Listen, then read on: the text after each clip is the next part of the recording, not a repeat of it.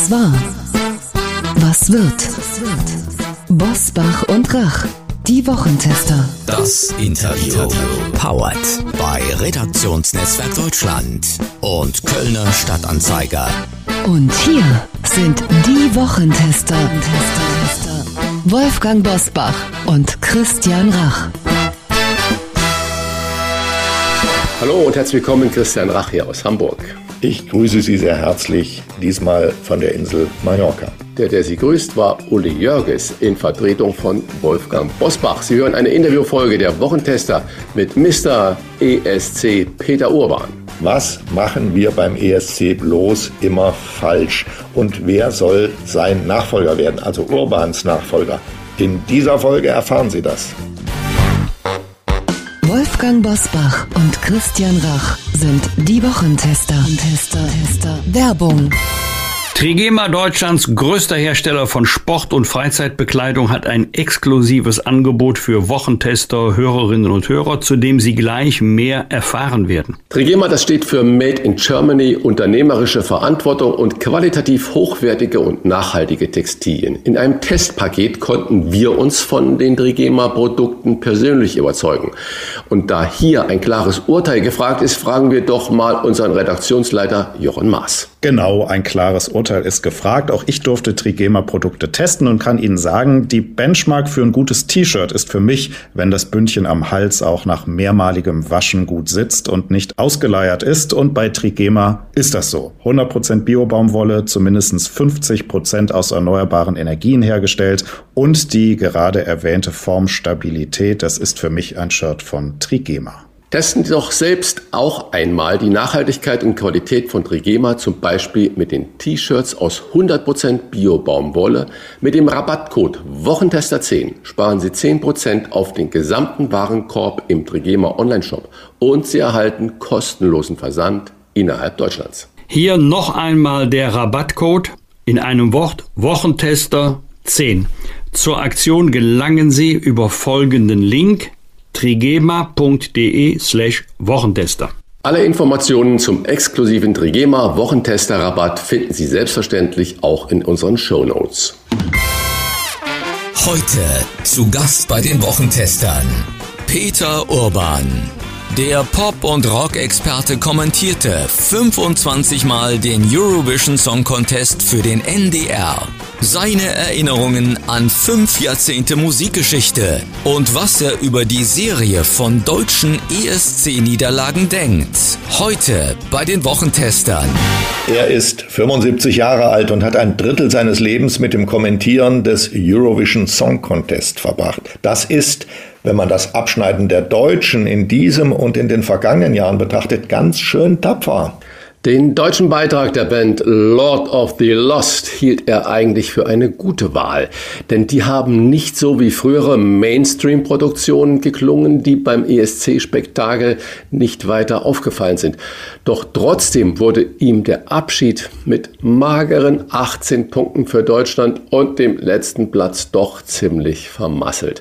Wir trösten ihn heute ein bisschen, denn es gibt bestimmt ein Leben danach, vielleicht sogar on air. Denn so heißen seine Erinnerungen in Buchform. Herzlich willkommen, Peter Urban.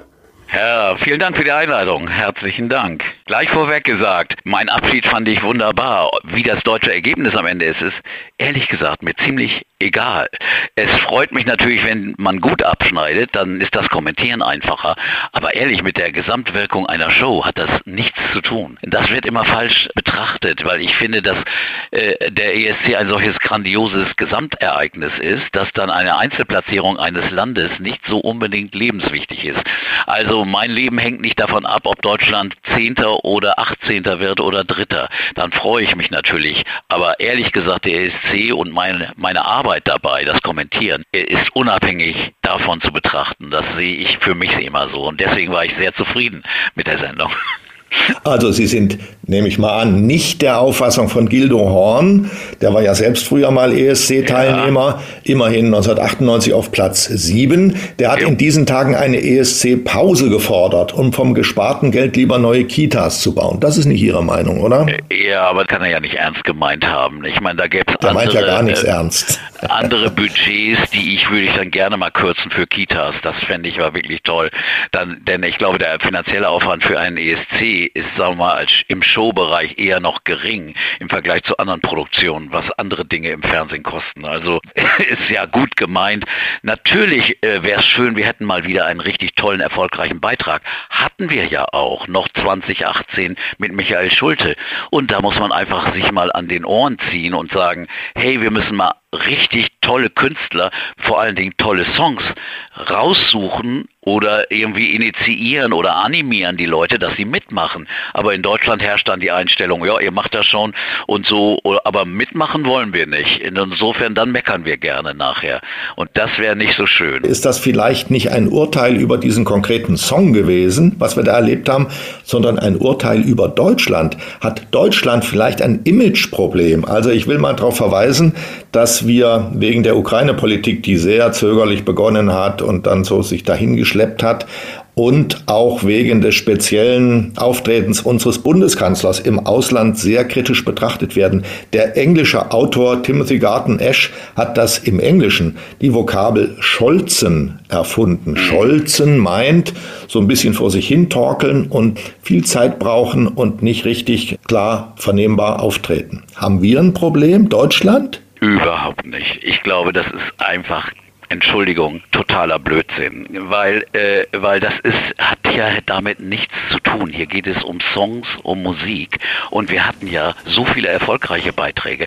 Will man sagen, bei Lena 2010, auf einmal haben sie uns alle gemocht, das war mitten in der Finanzkrise, da mochten sie uns alle gar nicht. Also insofern, es ist wirklich an den Haaren herbeigezogen. Diese Schlüsse sind einfach, einfach falsch in meinen Augen. Wir, müssen nur, was wir müssen nur was Anständiges liefern. Wir liefern nicht richtig. Das ist unser Problem.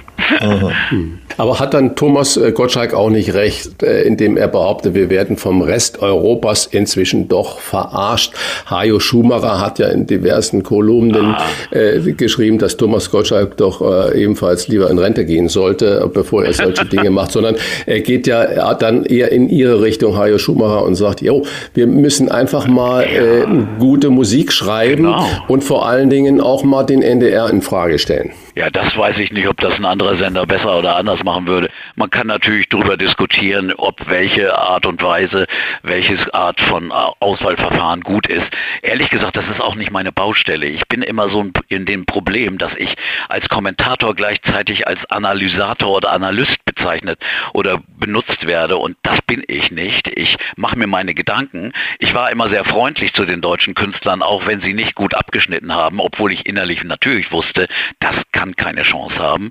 Äh, da war ich trotzdem fair und nett, aber, aber natürlich muss man da mal auf andere, muss man andere Wege suchen, eventuell, egal welcher Sender das macht. Also das hat mit dem NDR, glaube ich, überhaupt nichts zu tun. Also wir kennen doch alle unsere Anstalten. Insofern, insofern, das glaube ich nicht. Es lief beim NDR ja auch früher gut, auch mit Hilfe von, sagen wir mal, auswärtigen Kräften wie Stefan Raab. Aber ehrlich gesagt, den jetzt in den Himmel zu loben, weil unter dem lief es immer toll, das kann man auch nicht sagen sagen, die Produktionsfirma von Stefan Raab, Raab TV, war auch bis 2017 in, die, in das Auswahlverfahren eingebunden. Die haben das organisiert, die haben das mitbestimmt, die haben das ausgewählt. Also insofern war es war immer eine Gemeinschaftsarbeit zwischen NDR und Brainpool und Stefan Raab. Also man muss einfach endlich mal bessere Leute akquirieren, animieren, mitzumachen und nicht, dass die so zögerlich sagen, nee, da machen wir nicht mit, das könnte uns schaden. Es kann gar nicht schaden, wenn man vor 200 Millionen Menschen auftritt. Das ist doch wurscht. Also, und ehrlich gesagt, in anderen Ländern geht es ja auch so. Die Briten hatten im letzten Jahr einen tollen Beitrag, Platz zwei, diesmal die vorletzte, weil die auch nicht gut war. Da waren sie wieder mal blind und in der Auswahl nicht richtig erfolgreich. Aber äh, ehrlich gesagt, ich glaube, dass äh, das nicht vom NDR abhängig ist. Und was Gottschalk da gesagt hat, die Deutschen laufen, die anderen verarschen uns. Was für ein Unsinn. Ich meine, wieso verarschen die uns? Wir haben natürlich nicht wie in Skandinavien, sagen wir, den Bonus, dass wir von unseren Nachbarn bevorzugt werden. Da, aber wenn wir einen guten Song haben, dann kriegen wir auch große Punkte aus Österreich oder der Schweiz oder aus Holland. Das war bei Lena so, bei Michael Schulte und so weiter. Es ist das Produkt, was funktionieren muss, ganz einfach. Fakt ist doch, trotz der schlechten deutschen Resultate, der ESC ist so beliebt wie nie. Fast acht Millionen ja. haben in diesem Jahr am ersten zugeschaut. In der jungen Zielgruppe fast jeder und jede zweite. Ist es mittlerweile für den Erfolg beim Publikum völlig wurscht, wie gut wir abschneiden? Äh, hoffentlich, weil ich finde, der ESC ist ein so tolles Gesamtereignis und ist spektakulär anzuschauen, dass, dass es gerade auch für die jüngere äh, Generation, da ist ja auch sehr viel musikalisch dabei, Beiträge aus Israel zum Beispiel, dass das auch für die attraktiv ist. Und mittlerweile hat der ESC ja auch die sozialen Netzwerke so gut eingesetzt, mittlerweile auch mit TikTok, wo ich ja eher zögerlich rangehe, also aber Instagram, Facebook, Twitter, das ist einfach hervorragend gelungen. Und dann einen Abend zu gestalten, wo 40 Länder gleichzeitig dasselbe Fernsehprogramm gucken, ist doch einzigartig in der Welt. Selbst in den USA USA äh, wird das geschaut, in Kanada, in Australien ja sowieso, die sind ja auch selbst dabei.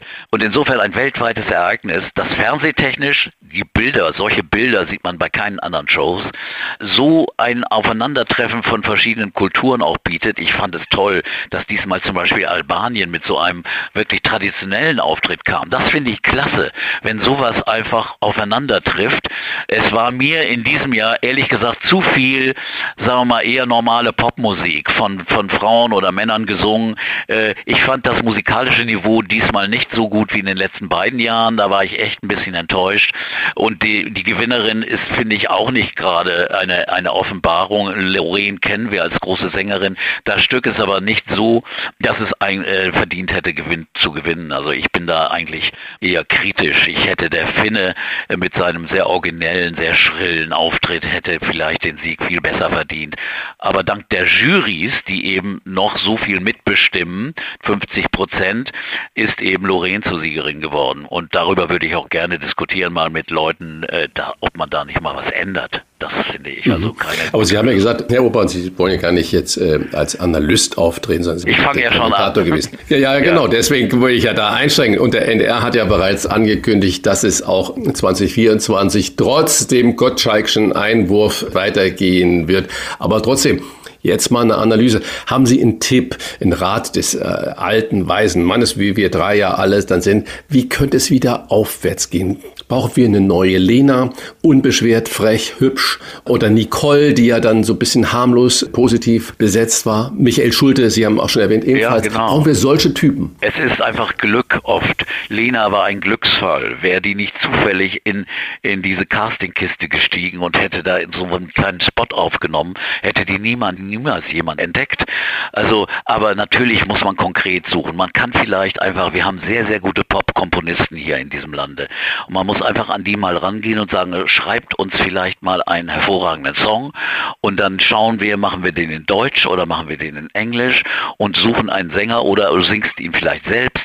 Also man muss, glaube ich, vielleicht weggehen von dieser Abstimmungsauswahl. Die ist ja immer offen für alle möglichen Fehlurteile. Also oft hatte ich das Gefühl in diesen Abstimmungen, wo Jurys und das Publikum den Vorentscheid bestimmen, dass dann der falsche Titel gewählt wurde. Ich habe schon mal gedacht, vor einigen Jahren, dass zum Beispiel eine Künstlerin, die heißt Lily, Lily Among Clouds, singt eine sehr zarte Ballade, die aber genau in den Zeitgeist des ESC passte damals. Die hätte viel besser abgeschnitten als den Song, den wir am Ende hingeschickt hatten. Die, der Song hieß Sisters. Der wurde dann vorletzter. Und, und deswegen, ich glaube, man muss Mut haben, auch mal ungewöhnliche Dinge zum Wege zu gehen. Österreich hat einen sehr ungewöhnlichen Song diesmal ausgesucht und das hat das Fernsehen selbst selbst ausgesucht. Die haben das nicht abstimmen lassen. Und ich glaube, man, man muss vielleicht mal über, über Modalitäten nachdenken. Aber da bin ich ehrlich gesagt, äh, ich kann nur sagen, was ich da im Kopf habe, aber ich kann keine konkreten Vorschläge machen. Das, Wie wäre es ja. denn, lieber Herr Obern, wenn Sie jetzt, Sie sind ja jetzt relativ frei, wenn Sie das mal in die Hand nehmen würden, so ein ja, Auswahlverfahren. Nein, das, das, Erstens ein neues Verfahren vorzuschlagen ja. und zweitens Sie sozusagen als ESC-Papst sich drüber beugen und sagen, diesen Song schicken wir hin. Habe ich entschieden. Punkt aus. Ja, oder? ja, also das entscheiden ganz andere Menschen. Das ist auch ja, leider. So. Ich meine, die haben ja auch die Verantwortung dafür. Also insofern, aber es gab immer Diskussionen da. Es ist ja wirklich wahr. Auch in anderen Ländern gibt es diese Diskussionen, wenn Misserfolg da ist. Und natürlich haben wir noch den Vorteil, dass wir immer im Finale antreten können, weil wir nun zu den großen Nationen gehören, die das Geld äh, geben. Aber nicht nur das Geld geben, das ist gar nicht das Wichtige, sondern wir sind wichtig für die Sponsoren da ist ja eine ganze Latte von bekannten Sponsoren. Und wenn dann auf einmal Frankreich, Großbritannien, Deutschland, Italien und so weiter nicht mehr im Finale wären, dann würden die auch nicht äh, als Sponsor auftreten. Das ist, glaube ich, unsere Hauptrolle, dass wir äh, dabei sein müssen. Aber ehrlich gesagt, viel schlimmer ist es für Irland oder die anderen Länder, die durchs Halbfinale müssen, dann ausscheiden. Mein armer irischer Kollege war so traurig wieder, ist wieder ausgeschieden. Und dann haben die am Finale Finale ja eine furchtbare Sendung. Da sind sie ja nicht mal selbst dabei. Und ja, deswegen, also ob ich dann da äh, irgendwelchen Rat geben kann, weiß ich nicht. Äh, nee, nicht da, das ist jetzt viel zu früh. Ich meine, wir hören Sie jetzt hier, ich kann da gar nicht glauben, dass Sie 75 sein sollen. Das ist ja ein Witz. Nee, das ist wohl ja. wahr. Das, ja. Ich fühle mich selbst ehrlich gesagt viel jünger. Äh, hab mir, hab mich einfach entschlossen, jetzt aufzuhören. Ich fühle mich so fit, ich könnte es gerne noch ein paar Jahre weitermachen, aber ich habe gesagt, 25, 75, irgendwie ist mal gut. Irgendwann kommen ja Stimmen, die sagen, wann hört der endlich auf? Weil das sagen die Leute ja immer bei Leuten, die irgendwas lange machen, dann sagen die immer, ja, jetzt kann es ja nicht mehr gut sein. Und das will ich, wollte ich vermeiden. Deswegen habe ich gesagt, jetzt mache ich es von Sie dir können aus. doch nicht fürderhin als Zuschauer vorm Fernseher sitzen, sich das ganze Spektakel anschauen und das war's dann? Das war's dann? Kann nicht sein. Das ja, kann nicht sein. Vielleicht kratze ich dann an der Wand. Nein, oder freue mich. Es kann ja. ja. auch gut werden. Ehrlich gesagt, ich bin auch gar nicht so pessimistisch. Äh, natürlich hatten wir jetzt eine Strecke von 19, drei Jahren, vier Jahren mit Misserfolgen. Und das ist schon lang. Es wäre jetzt mal Zeit wieder für ein richtig schönes Resultat. Und äh, dass wirklich mal wieder Wind da reinkommt und wirklich also auch wieder neuer Mut und gute Stimmung. Und ich finde ja ehrlich gesagt diese Einschaltquote sensationell. Ne? Also das finde ich einfach wirklich toll. Und ich kann aber der deutschen Band, die da gespielt hat, auch keinen Vorwurf machen. In ihrer Klasse, in ihrem, in ihrem Genre sind die Spitze. Die sind in der ganzen Welt erfolgreich. Die haben Fans aus in, auf allen Kontinenten und die haben einen super Job gemacht. Professionell ohne Ende. Nur der Stil ist eventuell nicht für den ESC perfekt gewesen, weil an dem Abend haben nicht viele Rockfans zugeschaut.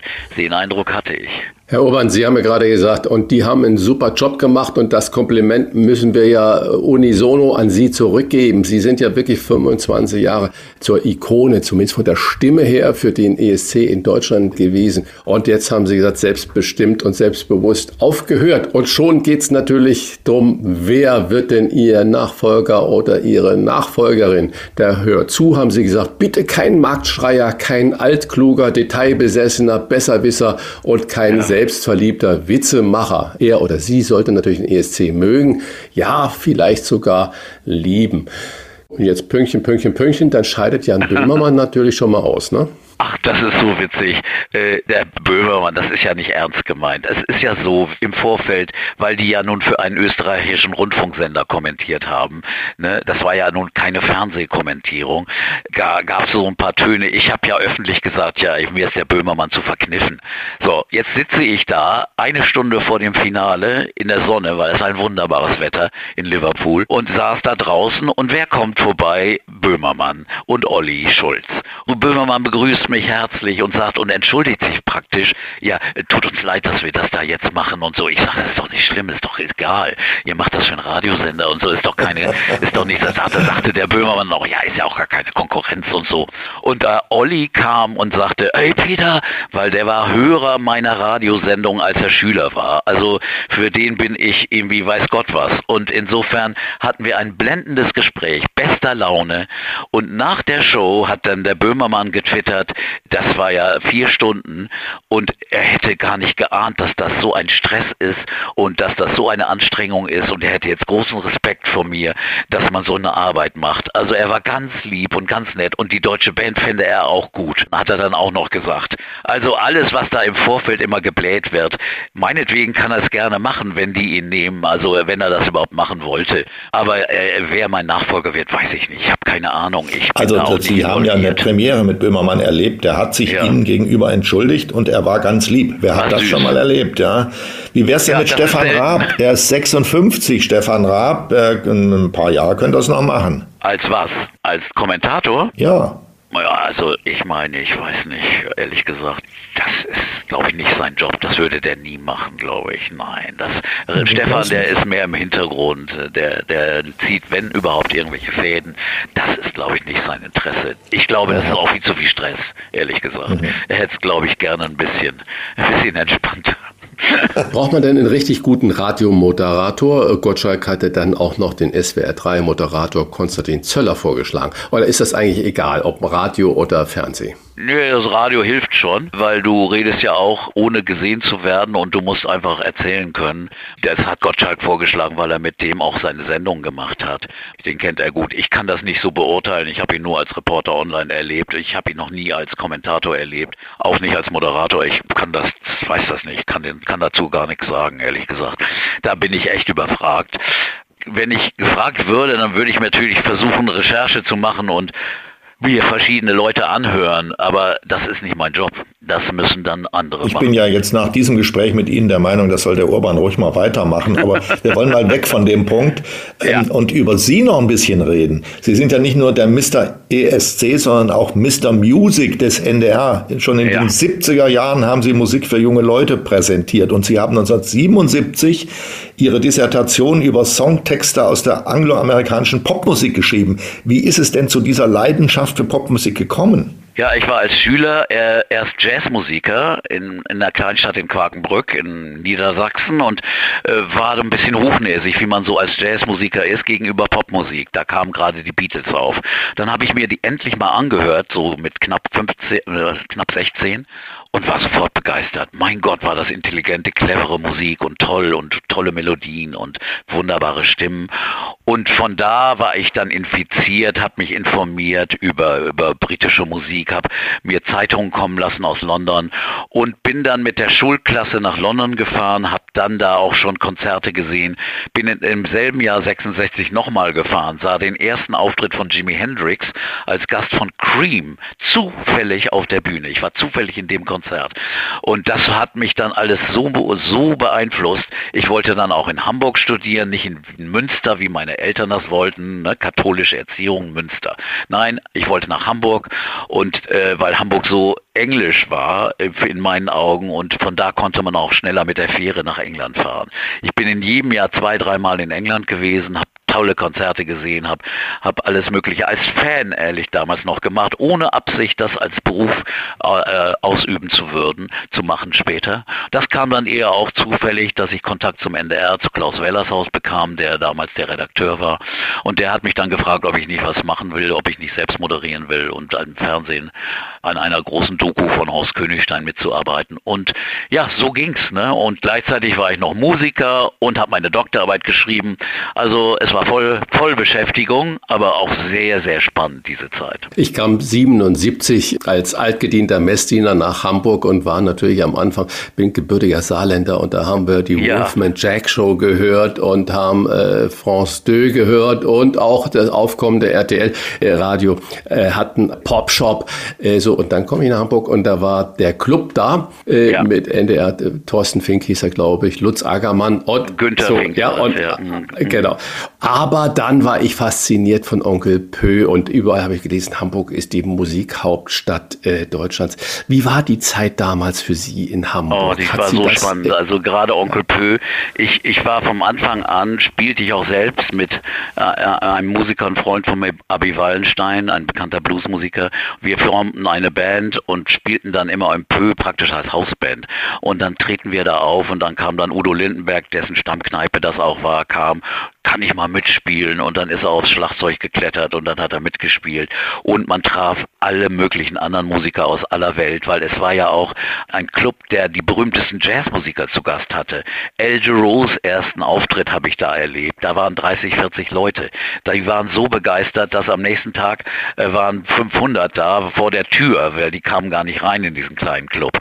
Und das sind so Momente, die man da gesehen hat. Also berühmteste Jazzmusiker, Chad Baker und so weiter und Rockstars, die später berühmt wurden. U2 spielten vor 30 Leuten. Und diese Zeit hat man miterlebt. Man ging ich ging oft vom Schreibtisch, nachdem ich an meiner Doktorarbeit gearbeitet hatte, ging ich noch raus, ich wohnte in der Nähe, ins Pö um 12 Uhr nachts und dann äh, wurde gerade abgebaut, die Musiker standen am Tresen und man konnte wunderbare Gespräche führen bis 3 Uhr morgens und ging dann äh, fröhlich nach Hause.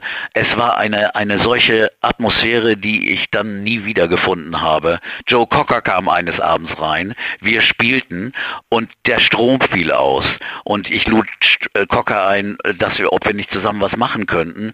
Ja, und da hatten wir aber kein Mikrofon, er brauchte aber keins. Er hat dann so gesungen, ich habe mich ans Klavier gesetzt und wir haben dann With a Little Help oder Feeling Alright und diese Dinger äh, als Duo gespielt. Und das sind so Momente, die erlebst du ja nirgendwo anders. Das ist einfach großartig gewesen. Sie haben mehr als 2000 Konzerte besucht und so gut wie alle großen Stars getroffen und kennengelernt. Wer ist Ihnen denn am sympathischsten in Erinnerung geblieben? Harry Belafonte. Das war ein wunderbarer, herzlicher Mann, der so äh, poetisch beinahe von seinem sozialen und politischen Engagement erzählt hat, dazu also menschliche Wärme verströmte, also das habe ich selten so erlebt, aber es waren andere auch, Keith Richards, unglaublich komisch, freundlich, lustig, offen, der nahm kein Blatt vor den Mund. Bruce Springsteen traf ich direkt nach dem Konzert in der Garderobe, da war der mit freiem Oberkörper verschwitzt, saß der da und redete ohne Probleme mit mir über alles Mögliche. Also ich habe so viele schöne Momente mit, mit Künstlern erlebt, auch bewegende Momente. Eric Clapton erzählte auch von früheren Begegnungen und auch von seinen Alkoholproblemen, die er dann endlich überwunden hatte. Und äh, Elton John, da war er noch körperlich noch nicht ganz so fit, erzählte mir mit 33, ja, ich mache das jetzt noch zwei Jahre, dann höre ich auf, dann kann ich auch nicht mehr. Ich bin ja nun kein, ich bin ja wie ein Sportler. Und jetzt spielt er immer noch. Jetzt ist immer noch seine Abschiedstournee am Laufen. also das, Aber Herr Obert, glaube wir können stundenlang über diese Geschichten ja, ja, machen. Und, äh, das impliziert natürlich auch, wenn jetzt Uli gefragt hat, äh, was ist so die beeindruckendste Persönlichkeit gewesen und Sie führen gleich 20 Leute auf. Das ja. bringt natürlich auch die Frage mit, wo ich dann stelle, Menschenskinder, gibt es jemand, wo sie sagt, dann richtig tolle Musik, richtig tolle Mucke oder Live-Performance, aber dann hinterher zusammen sein im Kontakt eine echte Enttäuschung? Ja, Billy Joel fand ich mal so ein bisschen unfreundlich, aber das lag vielleicht, er ist nur ein New Yorker und wir wissen ja, New Yorker sind ja manchmal so ein bisschen muffig und so ein bisschen schnell. Den fand ich nicht so richtig freundlich, aber vielleicht hatte er auch schlechte Laune oder, oder war irgendwie müde oder hatte Jetlag oder so.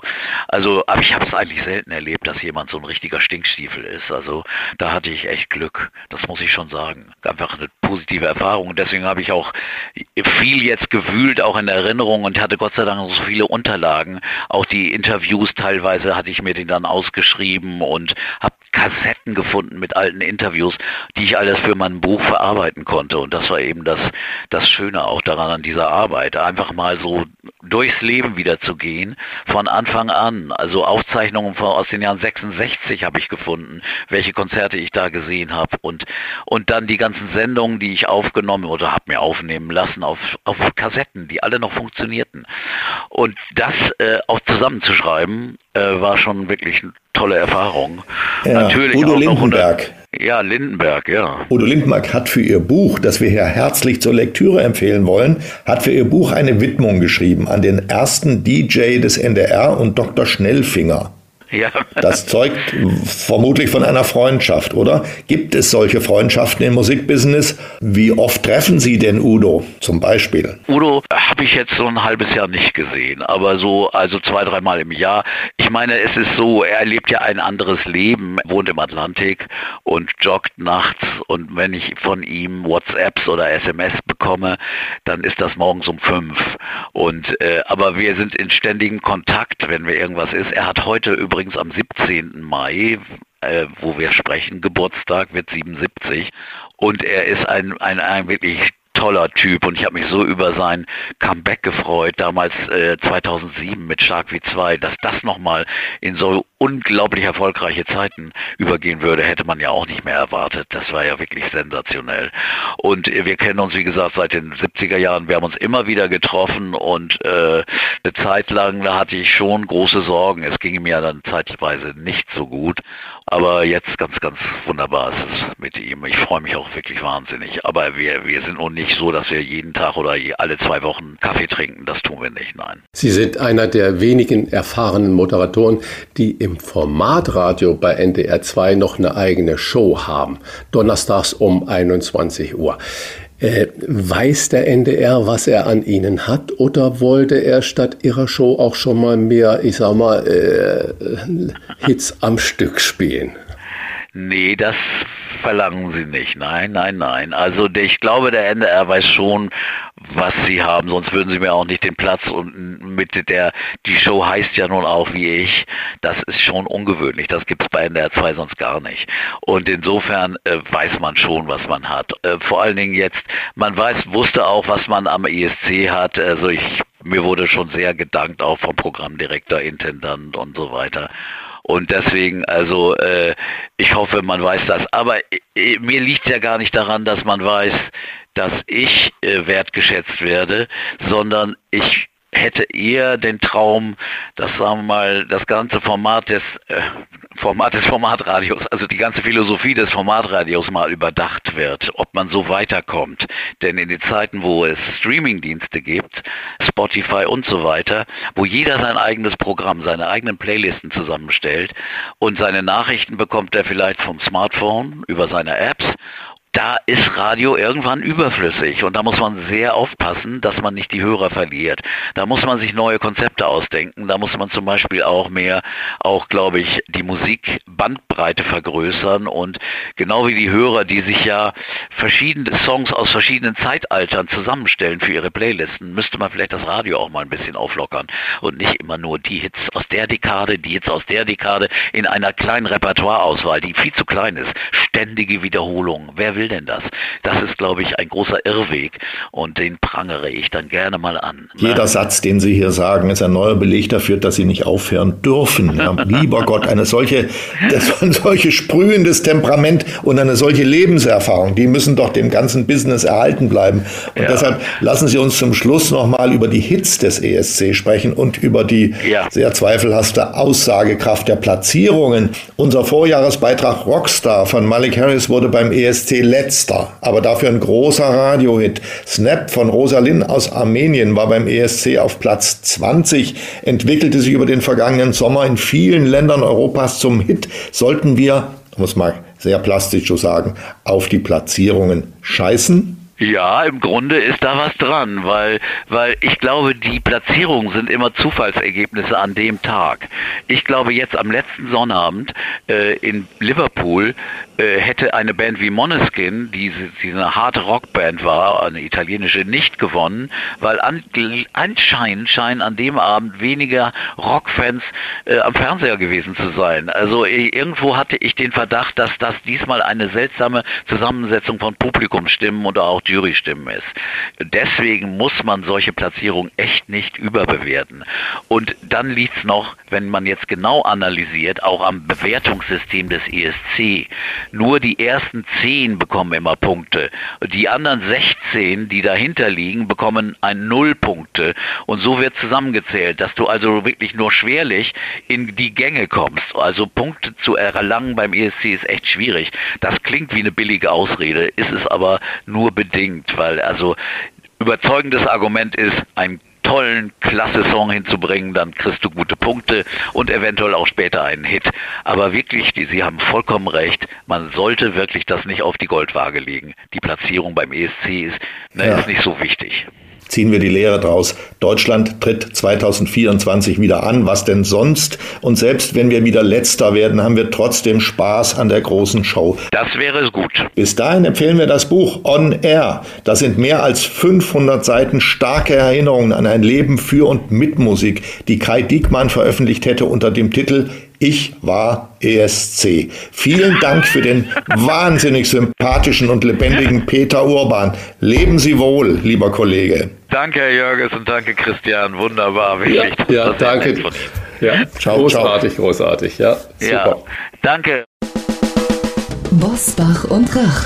Im Internet diewochentester.de das waren die Wochentester, das Interview mit Unterstützung vom Kölner Stadtanzeiger und dem Relationsnetzwerk Deutschland. Wenn Sie Kritik, Lob oder einfach nur eine Anregung für unseren Podcast haben, schreiben Sie uns auf unserer Internet- und auf unserer Facebook-Seite. Fragen gerne per Mail an kontakt@ diewochentester.de. Wenn Sie uns auf einer der Podcast-Plattformen abonnieren und liken, freuen wir uns. Hören Sie doch mal rein in unsere neue Kompaktausgabe der Wochentester bereits am Donnerstagabend ab 22 Uhr. Die neue reguläre Folge hören Sie am Freitag um 7 Uhr. Danke für Ihre Zeit. Was war? Was wird? Wolfgang Bosbach und Christian Rach sind die Wochentester. Ein Maßgenau Podcast. Powered bei Redaktionsnetzwerk Deutschland und Kölner Stadtanzeiger.